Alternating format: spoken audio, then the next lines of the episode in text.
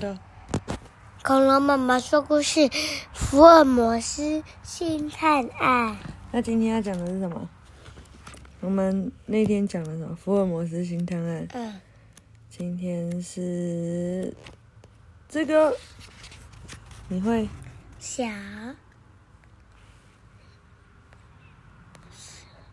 小福。鱼鱼。小福。鱼。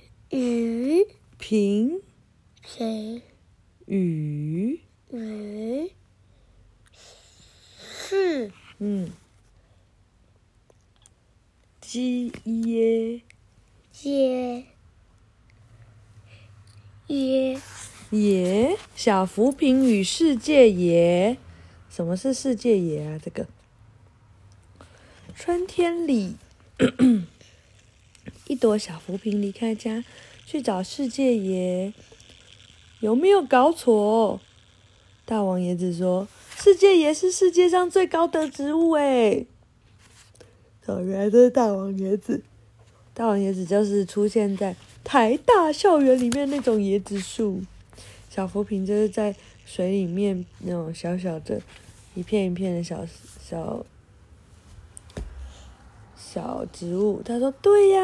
而在哦，另外猪笼草的眉毛差点打结，说对呀。而在会开花植物中，最小的就是浮萍。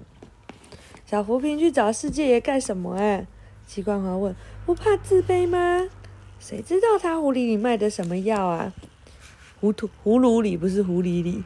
哼，马英丹说，世界爷住那么远，傻瓜才会想去找他。哎，青菜萝卜各有所爱，小浮萍爱去自找苦吃，谁管得着？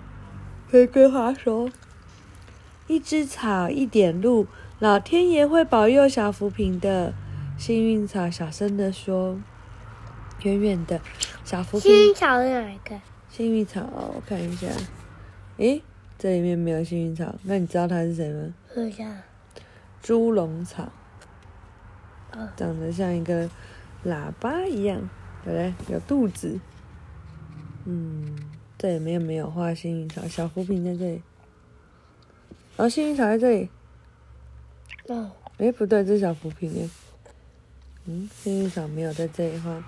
远远的小浮萍顺着小溪越过了好几座山。你猜世界爷会不会接见小浮萍呢？鸡冠华问。小浮萍在哪根葱啊？大王也直哼了一下。世界会理他吗？门儿都没有。你们不要吃不到葡萄说葡萄酸。幸运草说：“小浮萍一定会成功的。”小伙子，你懂什么？猪笼草说：“你没听过姜是老的辣。我们说的不会错。对我们。”玫瑰刚开口就被小玫瑰打断：“妈妈，我身上一定要长刺吗？”真啰嗦，气的他气得骂小玫瑰，因为他一下子忘了他说什么。妈妈长得什么样子，你一样画葫芦就对了。问什么问？远远的小浮萍顺着大河流进了大海。小浮萍怎么这么久还没回来啊？幸运草担心的问。还用问？不是迷路了吗？马英丹说，就是没脸回来。对，嗯，失业的。世界也离这里十万八千里远，他想走到，哼，除非铁树开花。鸡冠花说：“这些人好烦哦，一直说风凉话，对不对？”大王一直说：“不是我老王卖瓜啊，自卖自夸，这座山就属我最高大。”大王一直说：“小浮萍想看巨人，何必舍近求远呢？”啊，说不定小浮萍眼睛花花。护仔看作菜瓜，半路上就把槟榔看成世界爷了啊哈哈哈！猪笼草大笑，猪笼草真的很烦呢，怎么这样子啊？远远的小浮萍乘着浪花到了海的另一边，一只百灵鸟载它飞上山。我看呐、啊，小浮萍现在一定后悔死了。鸡冠花说，大王子摇摇头，哎，人都会犯错，哪有吃烧饼不掉芝麻的？所以喽，我们心里一旦有什么疯狂的点子，一定要快刀斩乱麻，立刻抛掉它。猪笼草说：“对，不然像小浮萍太不值得了。”马印丹说：“他们三个真的很烦哎。”幸运草没有说话，他在帮小浮萍祈祷。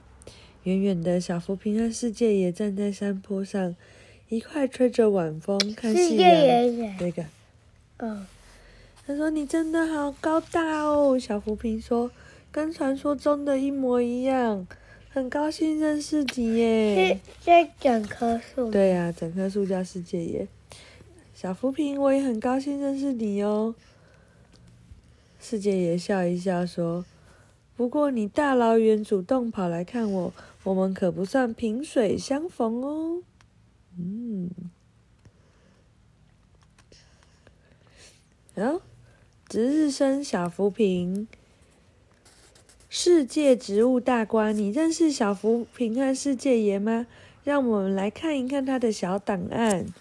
世界爷又叫红杉，是世界上最高的树，可以长到一百多公分。住在美洲、欧洲和东亚地区。小浮萍，故事里的小浮萍是无根浮萍，它是开花植物中最小的，只有零点三公里那么大，住在全世界的各角落。嗯，讲完了，晚安。